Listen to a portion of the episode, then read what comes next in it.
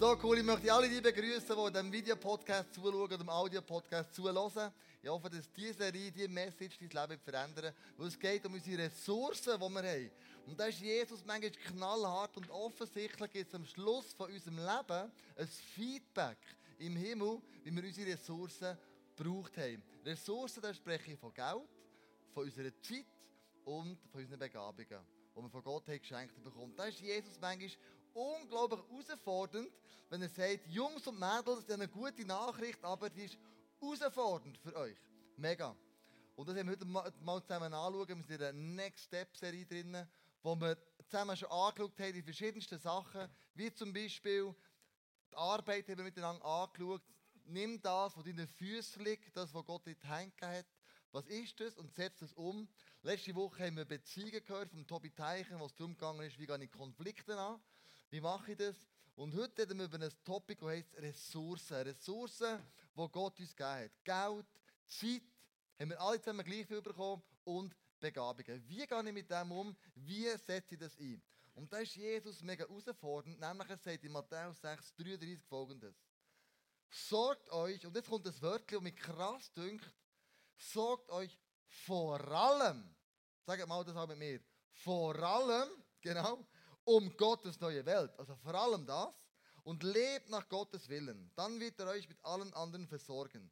Also mit anderen Worten, er sagt vor allem, wir haben 24 Stunden, wir haben 7 Tage, zusammenzählt 168 Stunden. Wir tun noch 8 Stunden Schlaf abziehen pro Tag, noch 56, da sind wir irgendwo bei, bei 112 Stunden, wo wir haben. 112 Stunden, dann schaffen wir noch 40 Stunden, dann sind wir bei 72 Stunden. Und jetzt sagt Jesus, vor allem, was machst du mit 72 Stunden? Was machst du? In diesen 72 Stunden, wenn du die Arbeit abziehst, manchmal machst du die Arbeit auch noch, sorgst du dir in diesen 72 Stunden vor allem um Gottes neue Reich und tust sie Willen oder sagst du, ey, weißt du was?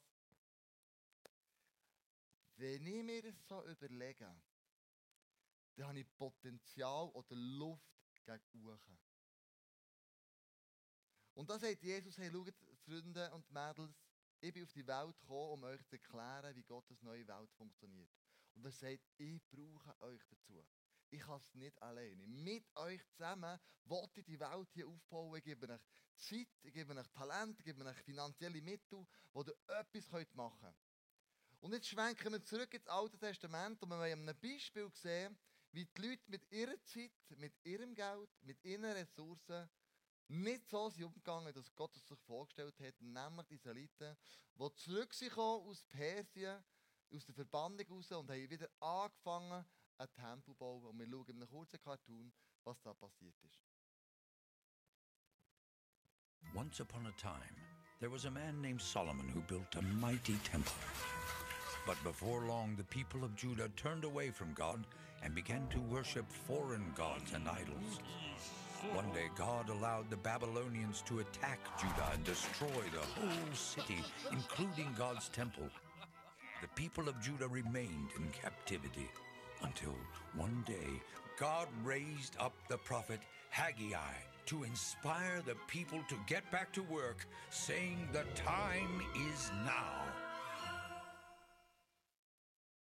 Also, Zeit ist reif, um etwas aufzubauen. Ich nehme noch ein bisschen mit in die Geschichte, damit du weißt, was da ganz genau passiert ist. Im vierten Jahr vom König Salomo hat er angefangen, den Tempel aufzubauen. Schon der David vorher hat viele, viele Güter gesammelt. Gold, Silber, Bronze, ganz wertvolles Holz, um den Tempel, wo Gott drinnen soll wohnen soll, aufzubauen. Und dann hat es aber nicht dürfen, hat viele Kriege geführt, darum ist es am Salomo vorbehalten gewesen. Der Salomo hat einen Tempel gebaut. Du siehst da im Hintergrund ein Tempel, das hat alle Bauten damals einfach geschlagen. Es hat gute Wände gehabt. Es war riesig. Wir haben das Beste vom Besten gebraucht, um den Tempel aufzubauen. Die Leute von überall sind hergeströmt, um das zu schauen und natürlich auch Gott anzubeten. Und der Tempel ist der gestanden, es war ein Identitätsmerkmal für die Israeliten. Unser Tempel, wo Gott drinnen wohnt, wir sind mit Gott verbunden. Und dann haben sich aber die Israeliten von Gott abgewendet, nachdem der Salomon gestorben ist, haben andere Götter angebetet Und Gott hat gesagt, nach x Versuchen, dass er das Volk zu sich zurückbringen kann, ich schicke den Kaiser, der, der König Nebukadnezar, der babylonische König, und der soll das Volk in Verbannung führen. Er soll sie mitnehmen. Das war 587 vor Christus, und der Nebukadnezar ist gekommen, Juda, Judäisch, Judäa eingenommen hat, südliche Israel, und hat die Leute verbannt, deportiert in sein Reich nach Babylonien. Und dann, ähm, ein bisschen später, hat er wieder zurückführen Und jetzt haben sie aber dann den Tempel total zerstört. Sie haben nur die Häuser verbrannt von den Leuten. Sie haben das Identitätsmerkmal der Israeliten, den Tempel, den haben sie zerstört. Jetzt denkst du vielleicht, ja gut, sagt jetzt mir gar nichts. Also, mit dem kann ich gar nicht so extrem viel anfangen. Stell dir mal vor, wir werden angegriffen, dein Haus, alles was dein Haben, das du hast, wird verbrannt und das Bundeshaus, du denkst, ja gut, das spielt nicht so eine aber das Bundeshaus wird niedergerissen, wird zerstört. Wenn du dort dran vorbeilaufst, ist es noch eine Trümmerruine. Dort, wo die Schweiz regiert hat, Dort, wo Entscheidungen getroffen worden sind, dort, wo unser Parlament drin ist, unsere Bundespräsidenten ganz wichtige Entscheidungen treffen, das ist zunichte gemacht worden, am Boden zerstört. Und du gehst mit dem, Velo, dem Velo oder mit dem Auto oder was du da noch hast, dran vorbei und dir begegnen nur Mauern, die kaputt sind. Also so könnte es gehen, den Leuten, die jetzt im Moment in Syrien leben, in Aleppo, und eine ganze Stadt ist zerbombt worden, es ist nichts mehr um. Wenn du Bilder schaust in den Zeitungen, wie das im Moment dort aussieht, das ist eine Katastrophe. Eine Stadt, völlige Ruine, eine Geisterstadt. Und die Leute ziehen doch dennoch immer dorthin zurück, aber viele sind auf der Flucht und sagen, ja, alles verloren. Meine Identität, meine Familie, mein Hab und Gut, das ist alles weg. Und so ist der Israeliten gegangen. Und jetzt, nach 50 Jahren Gefangenschaft, können sie zurückkommen und können 538, weil ein neuer äh, Kaiser regiert, ein neuer König in Persien regiert, zurückkommen. Auf 50.000 Männer kommen jetzt von Persien zurück nach Jerusalem. Und was sie machen ist das Identitätsmerkmal, der Bau, der Tempel, wieder aufbauen. Und sie fangen an mit dem Fundament und sie fangen an mit dem Altar. Und jetzt fangen sie an bauen und bauen und bauen und plötzlich lässt die Begeisterung nach dem, Pem nach dem Tempo nach. Ja, also, wohnt der Gott da wirklich noch? Lohnt sich das Ganze immer am Morgen um 5 Uhr aufzustehen? Lohnt sich den Pickel in die Finger zu nehmen? Lohnt es irgendwo wo Holz herzuführen? Und sie den Tempelbau unterbrochen, es hat keiner mehr in dem Haus von Gott geschafft. Während 14 Jahren. Und dann sagt Gott zum Prophet Haggai, hey, schau mal mein Volk an. Sie waren in der Verbannung. Sie haben gemerkt und sich angefühlt, wie das, wie das ist, einfach wegzuziehen, kein, kein Daheim mehr zu haben. Und jetzt, kaum sind sie da, ist noch alles andere wichtiger. Sie haben aufgehört, den Tempel zu bauen. Sie haben einfach die Baustelle haben sie in die Warteschleife gestellt. Und sie haben wir warten mit dem. Und anstelle haben sie ihre Häuser aufgebaut schöne Häuser. Sie haben Villen aufbauen. Es steht in der Bibel, da kommen wir noch zusammen zum äh, noch her, sie haben Tafeln, die Wände gehabt. Und das, habe das äh, geschaut und Kommentare gelesen. Das heisst, das ist kostbare Häuser, haben die bauen. Also all das Geld, das sie hatten, um den Tempel zu bauen, all die Zeit, all die Ressourcen, die Begabungen, haben sie in die eigenen Häuser gesteckt und nicht mit ins Reich von Gott. Wenn du der erste ein Teil ist, was Jesus sagt, und vor allem kümmert euch um Gottes neue Welt, hat Israeliten gesagt. Du, da schaut der Krieg, wer das macht. Das macht irgendjemand. Ich. Ich sicher nicht. Ich habe Wichtiges zu tun. Ich habe 72 Stunden, die ich ausfüllen kann. Und die sind mir mega wichtig als überhaupt ins Reich von Gott zu investieren. Das führt mich zum ersten Punkt. So, Vertrauen zu Gott mit Vorbehalt. So, ja, wenn denn. Hast du schon erlebt, dass du gesagt hast, gut, ich habe Geld bekommen, ich habe, Zeit, ich habe Begabung bekommen, nehmen wir mal das Geld. Also ich zahle den Zehnt dann, wenn ich so und so viel Lohn bekomme. Oder ich komme mit Kirche mitschaffen, ich sorge mich vor allem dann um Gottes neue Welt, wenn der Kleusum mich persönlich begrüßt. Wenn der Kleusum für mich ganz persönlich betet. Ich komme dann in die Kirche, wenn ich angefragt werde.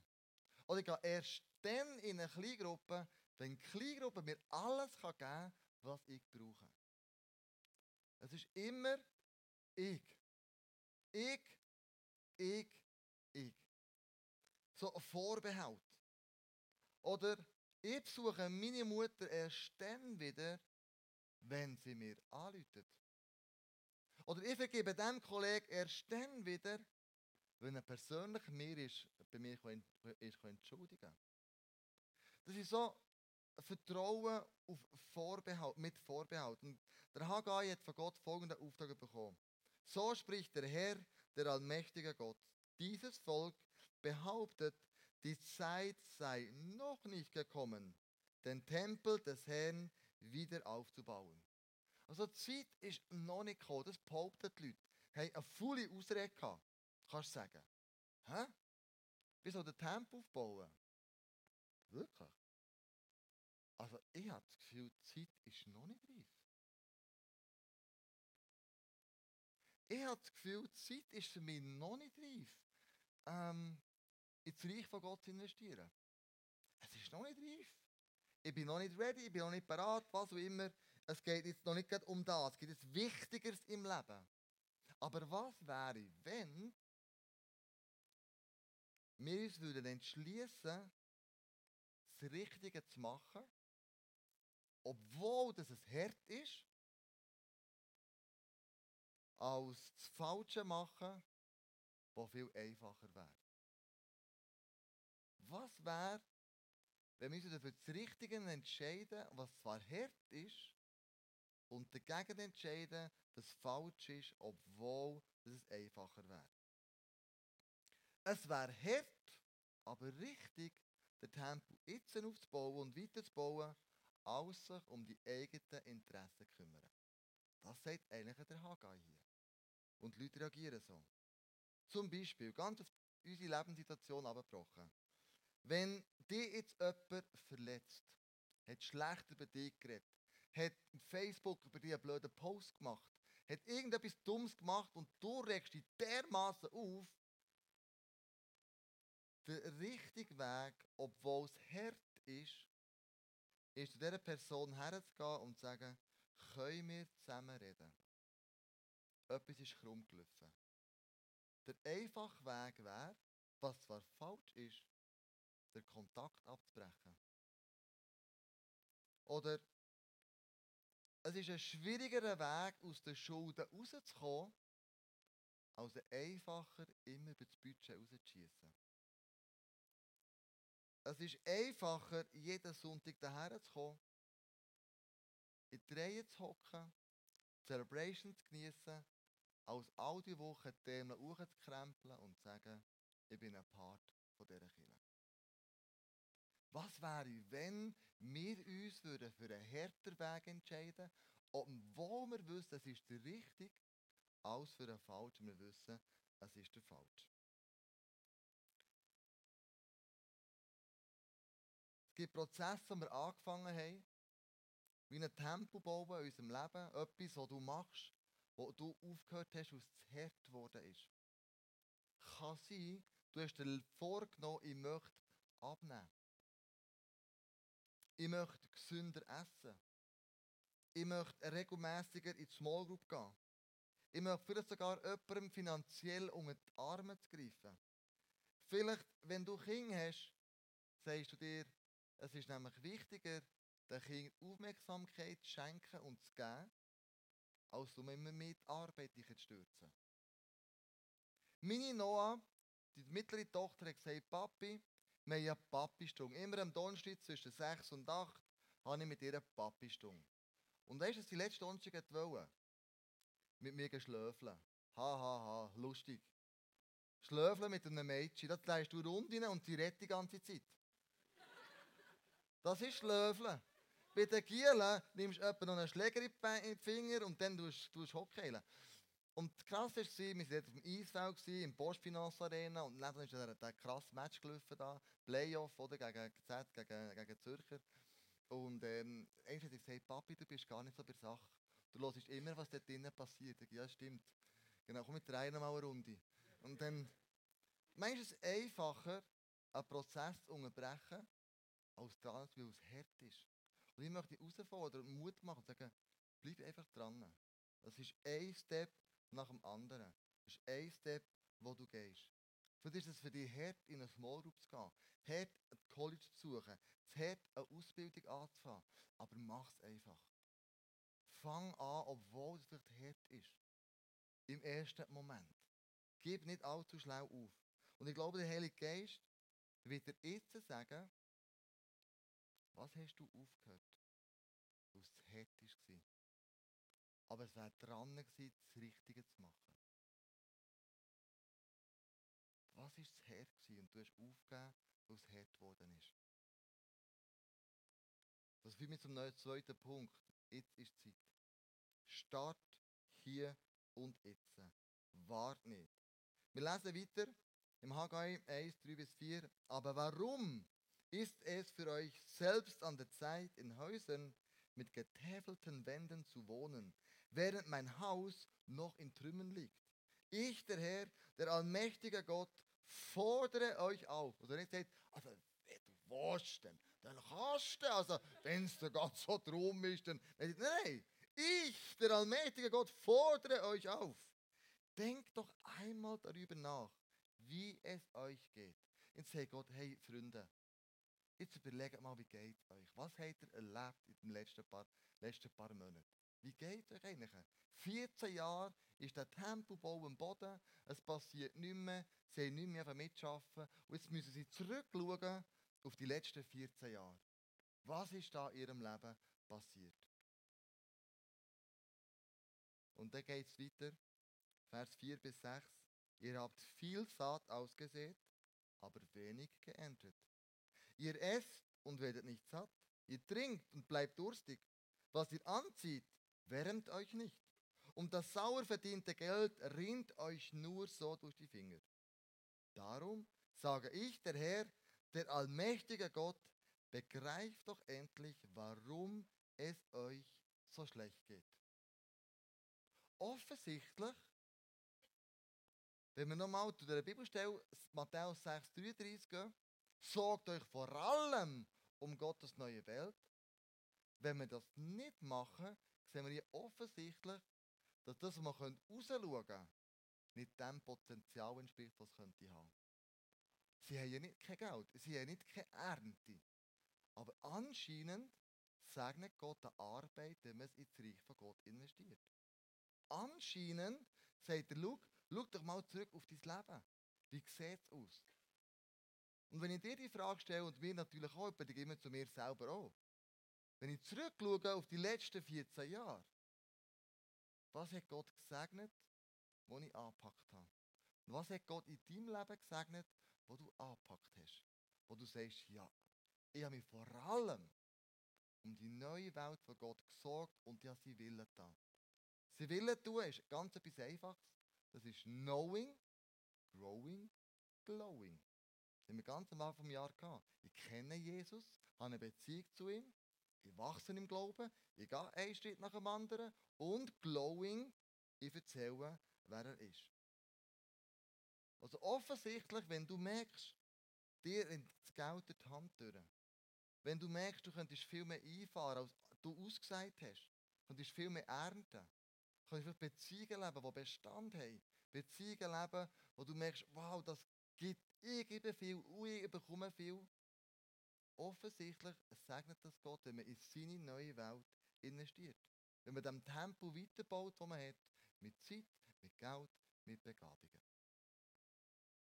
Wie komme ich aus dieser Spirale raus? Ich arbeite wie ein Tier, ich krüpple wie ein Ameise, ich bekomme eine Lohnerhöhung, aber am Schluss von dem Jahr merke ich gerade gar nichts von dieser Lohnerhöhung. Du schon gemerkt? Du bekommst eine Lohnerhöhung, 100 Stutz mehr, und Ende Jahr denkst du, was es die 1200 stehen geblieben, die ich da mehr habe bekommen. Offensichtlich ist der Zusammenhang, wie ich das Reich von Gott investiere und wie ich gesegnet bin. Und wie komme ich aus dieser Spirale raus? Das ist ganz einfach. Letzter Punkt. Gib dein Beste.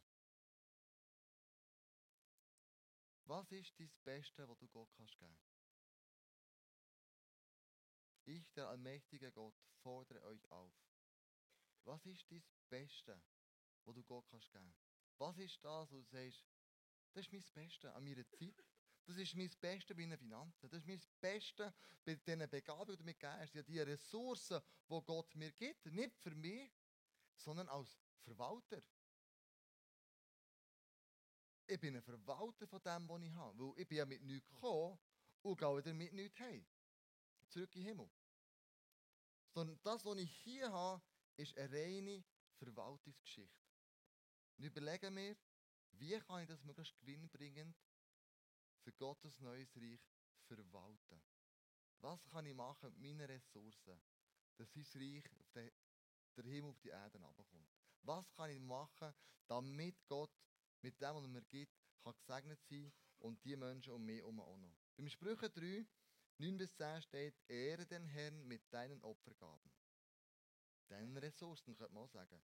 Schenke ihm das Beste deiner Ernte. Dann wird er deine Vorratsgaben füllen und deine Weinfässer überfließen lassen. Also die Weinfässer finde ich mega cool. Ernte natürlich auch. Offensichtlich ist da ein Zusammenhang mit den Ressourcen, die Gott mir gibt und mit dem, was aus dem heraus entsteht. Offensichtlich. Und ich möchte dich herausfordern, dass du nicht so wie die Israeliten denkst und sagst, ja gut, also.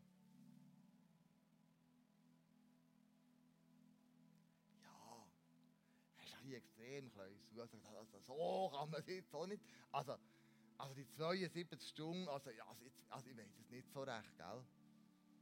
Ich möchte dich herausfordern, und Jesus hat immer die Leute herausgefordert und gesagt, entscheide dich. Du kannst entscheiden. Du kannst entscheiden, was ist das Beste, was du Gott kannst geben kannst. Du kannst entscheiden. Was ist das, was du ihm möchtest zur Verfügung stellen, was er dir gegeben hat? Damit sein Reich kommt, damit kann, können Menschen ihn kennen, Leute können, können geheilt werden, was auch immer. Und dann geht es weiter bei dem, beim, beim Haggai, im Volk Israel.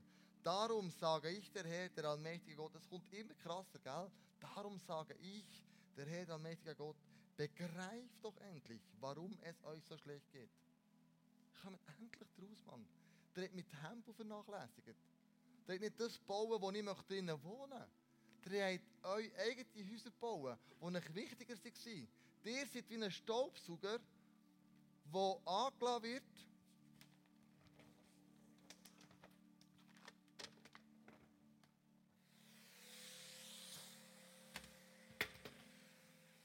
Wo alles aufsaugt,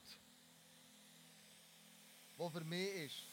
Ein neues T-Shirt, ein Ring, eine neue Frisur, neue Hosen, neue Schuhe, ein neues iPhone, was auch immer, wo du eine Hosentasche hast. Gott hat gesagt, bist kein Staubsauger. Saug nicht alles in dich rein. Sondern ein Staubsauger hat den Nachteil, was da reingeht, das bleibt alles drin. Natürlich, für Frauen und Männer, die haben einen Staubsauger, ist schön, wenn der Staub drin bleibt, das ist schon klar. Jedes Beispiel, das man bringt, hat auch einen Nachteil. Aber was ich möchte sagen ist, der ist nur auf sich bedacht. Der sucht alles ein. Hast du das Gefühl, der gibt etwas weg? Und Jesus sagt, Gott sagt den Israeliten, sucht nicht alles in euch ein, sondern fährt an, mit Tempo zu bauen. Fährt an, das, was mir heilig ist, das aufzubauen. Mit den Ressourcen, die ich euch gegeben mit Zeit, mit Geld, mit, mit Begabungen. Fährt an, hier Gas geben, damit ich hier innen kann wohnen, in euch innen. Und die seid die, die die Botschaft in euch innen tragen. Und dann geht es weiter. Geht ins Gebirge, sagt er. Schafft Holz herbei und baut den Tempel wieder auf. Das gefällt mir. So ehrt ihr mich, den Herrn. Das gefällt Gott. So ehren wir ihn. Wenn wir etwas anpacken Und wenn wir Gas geben und sagen, ja Jesus, du hast mir etwas gegeben, ich mache das für dich. Ich mache es für dich. Ich habe 72 Stunden Zeit. Und ich möchte dich herausfordern, wir haben hinten im Welcome Point, der Andi Studer, kannst nicht zu ihm gehen, wir haben so, Job Descriptions gemacht. 20% Job im ICF. Es gibt über 14 Sachen, wo wir Jobs kreiert haben für dich, wenn du sagst, jetzt hat Jesus zu mir geredet. Vielleicht sagt Jesus dir, du sollst runterfahren von 100 auf 80 Prozent. Du verdienst genug. Mehr als genug. Ich möchte, dass du vor allem in mein Reich investierst. Das kannst du auch machen, wenn du noch 100 Prozent schaffst. Das ist zum Beispiel ein Newsletter schreiben, äh, all Monat einig. Leiter von Community Lounge werden. Ostern 2017 als Projektleiter schon anfangen planen. Oder wir bauen ein Office um, Cafeteria umbauen. Du sagst, ja, ich möchte, ich möchte dort mitarbeiten. Es hat so viel Zellen hingen, was so aussieht, du kannst nehmen. So einen 20% Job, wo du sagst, ja, okay, ich fange an. Ich fange an, ähm, selber mit zu investieren. Ich fange an, da einen Unterschied zu machen. Und dann steht in Matthäus 6, 31, was er nämlich vorher sagt, zerbrecht euch also nicht mehr den Kopf mit Fragen wie, werden wir genug zu essen haben? Und was werden wir trinken? Was sollen wir anziehen? Mit welchen Dingen beschäftigen sich nur, äh, mit solchen Dingen beschäftigen sich nur Menschen, die Gott nicht kennen. Euer Vater im Himmel weiß doch genau, dass ihr dies alles braucht. Also fang jetzt an. Fang jetzt an. Wart nicht, bis irgendetwas Krasses passiert. Schau, wir als Familie, du kennst es sicher, die Vision 2020. Wenn jeden Monat, jede Woche 20 Franken zu gut tun, weil es hinten runterlassen. Wenn wir investieren in die neue Generation, die kommt, die nächsten fünf Jahre bis ins Jahr 20. Und wenn wir das alles zusammen machen, dann haben wir ungefähr 2 Millionen. Wenn wir das so viel mehr oder weniger, spielt gar keine Rolle. Wir wollen in die Zukunft investieren. Wir als Familie haben uns überlegt, wie machen wir das? Wir wollen jetzt anfangen, nicht irgendeine wenn, dann, sondern jetzt. Und so haben wir uns entschieden, Andrea und ich, am Freitag wir sparen beim Mittagessen. Es gibt Suppe. Haha, super. Letzten Freitag hat es Tomatensuppe gegeben. Und meine Kinder, meine Kinder, äh, meine Kinder, ich, ich gar nicht, meine Kinder, die rebellieren und sagen, Mami, schon wieder Suppe. Und dann habe ich gesagt, ja, ich habe eine super Tomatensuppe gemacht. Da ist Sellerie drin und dieses und jenes und eins. Und wie? Wie? Die Kinder haben die Suppe nicht gegessen. Die haben mich schon gefragt, Papi, kann ich mehr Sachgeld haben? Kann ich Pizzeria etwas holen am Freitag. Aber mir gesagt, schau Kind, jetzt wollen wir anfangen. Das ist ein Zeichen, das wir in eure Generation investieren. Jetzt fangen wir an. Wir setzen es um. Und obwohl das ein hart ist, haben wir gesagt, jetzt fangen wir mal einfach an mit dem. Wenn wir dann fünf Jahre lang, der, der hat gefragt, gibt es jetzt fünf Jahre am Freitag immer Suppe? ja, weiß noch nicht. Jetzt fangen wir mal an. Wir fangen mal einfach an. Und dann sehen wir, was passiert. Ich möchte dich herausfordern, was es auch immer ist, sorg dich nicht darum. Es gibt Stolpersteine im Leben, Angst, Nöte, es wird nicht klappen, ich versage, wie auch immer. Und du fährst gar nie an. Und ich möchte die Stolpersteine aus deinem Leben rausräumen und sagen, komm, fang einfach an. Gang hoch, schlag Holz, bring es mit ab und fahrt das Tempo wieder, wieder, wieder, wieder, wieder an aufzubauen. Fang einfach an. Ganz einfach und simpel. Morgen. Morgen. Und dann fährst du mal an und schaust, wo, wo das herbringt. Weil, wenn du den siebten oder achten Schritt erleben in deinem Leben, dann musst du den ersten und den zweiten Mal machen. Du musst es echt mal machen. Wenn du erleben ob Gott dir segnet oder nicht, auf eine übernatürliche Art und Weise, das muss nicht nur mit Geld sein, Geld, das meine ich nicht. Es kann Freunde sein, es kann daheim sein, es kann ein zufriedenes Leben sein, es kann was immer es ist. Dann musst du einfach mal den ersten Schritt machen. Fang mal an. Und du wirst sehen, wie plötzlich Gott in deinem Leben wirksam wird werden. Und ich muss mich besinnen, mit dieser Geschichte höre ich. Wir haben vor zwei Jahren über das Geld geredet. Wir haben die Leute herausgefordert und gesagt, wenn du möchtest, von jetzt an den 10 zahlen, du hast ja noch nie gezahlt, dann kannst du das jetzt anfangen zahlen. Und dann melde dich hin. Und wenn du nach drei Monaten nichts Übernatürliches erlebt hast, dann geben wir das ganze Geld, das du eingezahlt hast, wieder zurück. 17 Leute haben diesen Test gemacht. 17 Leute haben gesagt, das wollte ich ausprobieren. Ob wirklich Gott, das was in der Bibel steht, auch stimmt. Diese 17 Leute haben 16 das Geld nicht mehr wollen. Weil sie gesagt haben, ich habe Wunder über Wunder erlebt. Krass. Offensichtlich handelt Gott so. Offensichtlich. Und du und ich finden es nur raus, wenn wir den ersten Schritt machen. Ob das Zeit ist, Finanzen ist, Begabung ist, das ist doch dir überlassen. Aber wenn du merkst, etwas ist dran und du hast etwas verflasht oder du hast einen Prozess zu früh abgebrochen, wo es hart geworden ist, dann geh doch nicht zum Face-to-Face. Lass dort für dich beten. Nimm etwas wieder in Angriff, wo du aufgehört hast und fang wieder an, dort Nägel mit Köpfen zu machen. Was es auch immer ist. Ich weiß es nicht, aber du weißt es. Ich weiß, was meine nächsten Schritte ist.